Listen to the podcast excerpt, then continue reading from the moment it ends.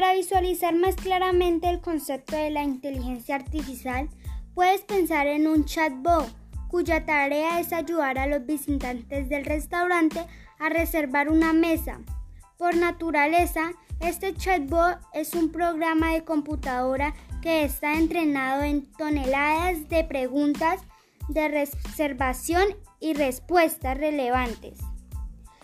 La inteligencia artificial hace posible que las máquinas utilicen las experiencias para el aprendizaje, se ajusten a nuevos insumos y realicen toneladas similares a los humanos.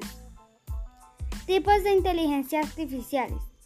Inteligencia artificial débil, inteligencia artificial en general, inteligencia artificial fuerte.